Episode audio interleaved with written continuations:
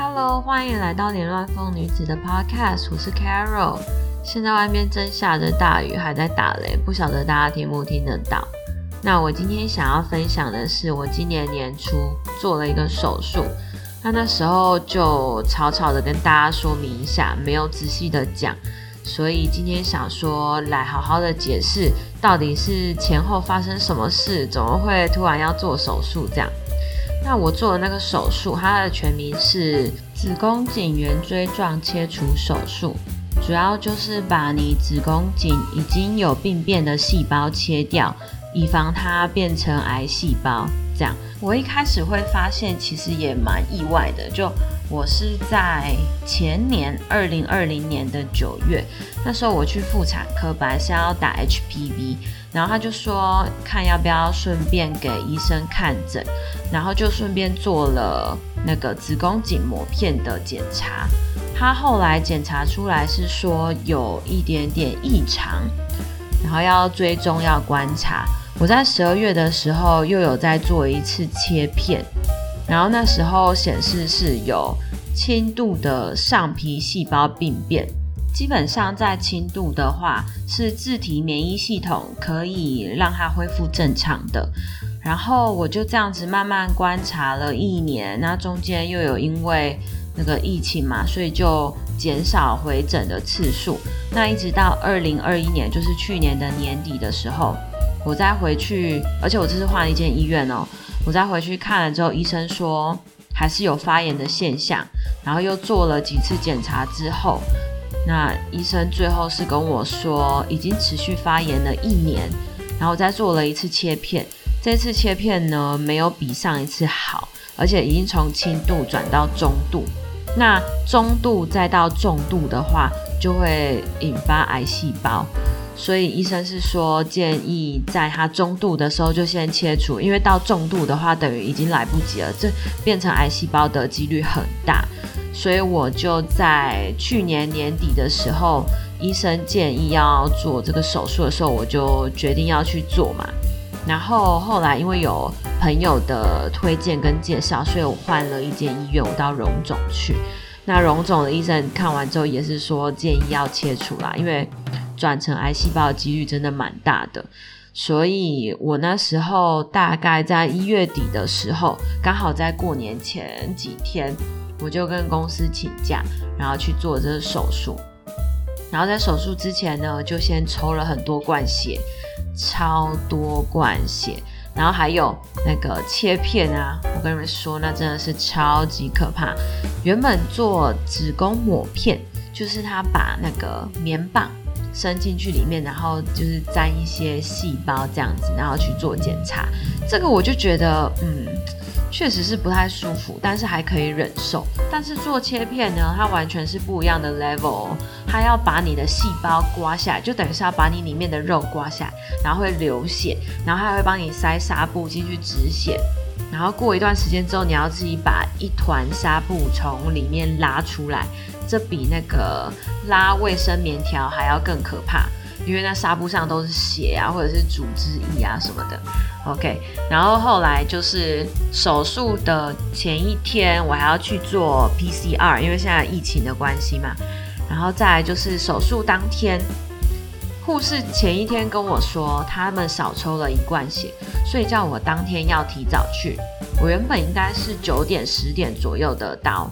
所以我就提前，因为他那个还要等检验出来 OK 我才能手术，我就提前了两个多小时，大概七点左右的时候就已经先到医院了。然后到那边呢，突然发现，哎，不用抽那一罐，因为我之前在另外一间医院已经有抽过了，所以这一罐就不用抽。所以我等于是要在那边等到九点多。好，那两个小时其实也还 OK 嘛，因为医生说手术大概。二十分钟可以结束，所以加上前面那些作业，还有后面恢复，三个小时内一定可以出院。所以我们那一天七点多在那边开始等等等等到九点多，我还先去换了那个手术衣，就是你里面什么都不能穿，就穿一件那个罩子这样，然后就在那边等，我妈也陪我在那边等，等到九点多十点就开始有点紧张，想说哎，快要轮到我进去手术了，结果。呃，护士跑来跟我说，因为呢，今天呃，从昨天晚上开始，那个产妇有一点多，然后加上生产的时间有拖延，所以我的手术可能会往后再延一段时间。那个时候想说，嗯，一段时间应该也就一两个小时，那就再多等个一两个小时好了。所以又从八九点等到十点、十一点，都已经等到十一点半，快要十二点的时候。护士才跟我说：“哎，轮到我了。”所以，我其实已经在那边五个多小时，而且从前一天晚上六点就要空腹，不能吃东西。然后那时候进去，呃，打完麻醉药没多久，而且那个护士还问我说：“呃，现在有没有什么感觉？”然后就很紧张，因为电影不都这样演吗？就是你打完麻醉药之后，结果你。还有感觉，你没有意识，但你还有感觉，然后你就觉得很痛嘛。所以那个时候我就很紧张，我就跟那个护士说：“怎么办？我好像还有感觉耶。”但是我还没有讲完那句话，我只有说我好像还有感，然后我就昏睡了。所以应该是没有感觉啦。因为我后来醒来的时候，因为我是快十二点进去嘛，照理来说我应该一两点的时候会醒来。我第一次醒来，而且我有意识哦，是已经。时钟已经显示三点半，在那之前我有醒来一次，但那是没意识，但是只觉得肚子超痛，然后我就一直跟那个护士一直哀说：“哦，我好痛，我好痛。”所以护士就赶快帮我打了止痛药。可是因为那个止痛药，呃，会有一些副作用，而且打的时候其实蛮痛的。但那肚子痛的感觉真的是，你宁可还有帮你打止痛药，然后加上麻醉药会让你想吐。就会头晕，所以那时候其实真的蛮不舒服的。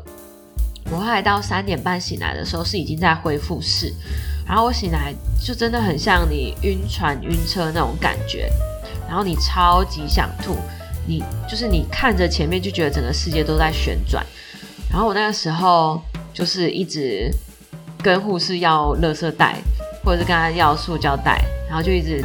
超想吐，可是又吐不出来，因为已经太久没有吃东西了。我就一直维持这个状态，然后又昏睡，然后又醒来，然后又想吐，又昏睡，维持这样到大概四五点哦。四五点的时候真的是太不舒服了，我已经吐好几次，然后上厕所也没办法自己走去，一定要有人扶到厕所。所以后来。在要求下，护士就帮我打了一支止晕针。然后在打那支止晕针的时候，因为呃我很久，因为从已经快要二十四小时没有吃东西了嘛，然后加上我血管本来就比较难找，所以那时候还要打那支止吐止晕的针的时候，其实是找不到我的血管的。所以他原本想要打的就是我们平常打那个手臂的部分嘛，打不到，然后手腕的部分他也找不到，最后手背打手背的那个针他也找不到血管可以打，所以最后我是打在就是你的手腕，但是是大拇指这边，就是侧面这里的血管，然后因为那个离骨头其实很近。所以护士在打之前就有先提醒我说，这针真的很痛，会很痛，要忍耐。然后因为那时候你的生理状态其实不是很好，心理状态也不太好，就是希望他赶快帮你打那针，让你比较舒服。但是呢，打下去的时候，真的我感觉到有稍微清醒了一点点，因为真的太痛了。后来打完之后，我又在昏睡。睡到大概六点多七点多醒来，就没有想吐，也没有头晕的感觉了。可是那个时候就换另外一种，就是呃太太久没吃东西，所以身体里面营养不够，然后就有点苍白，然后开始呼吸不到空气。所以后来护士还有帮我用那个氧气罩，还有再帮我打一次营养针。让我有办法回家，然后我妈还跟我说，已经从早班护护士换到晚班的护士，我还在这里，就大家都认识我了。这样，几乎每个护士都有进来帮我打针啊、换呕吐袋啊、陪我去厕所啊，甚至有时候要三个护士才能带我去厕所。这样，大家都知道我是那个做切除手术的那个人，然后一直到我真的出院，就是可以自己行走走出医院，已经快要十点了。然后也不能吃东西，因为我回家只吃了一点点粥，大概就三口粥。然后我又狂吐一次，所以我基本上是没有吃什么东西，一直到隔天早上才有吃一些东西。那手术的结果，因为他有把切除的部分再拿去化验，确定说切掉的周围都是健康的细胞，那表示我身体里面的细胞都是健康的嘛，因为不好的都被切掉了，这样。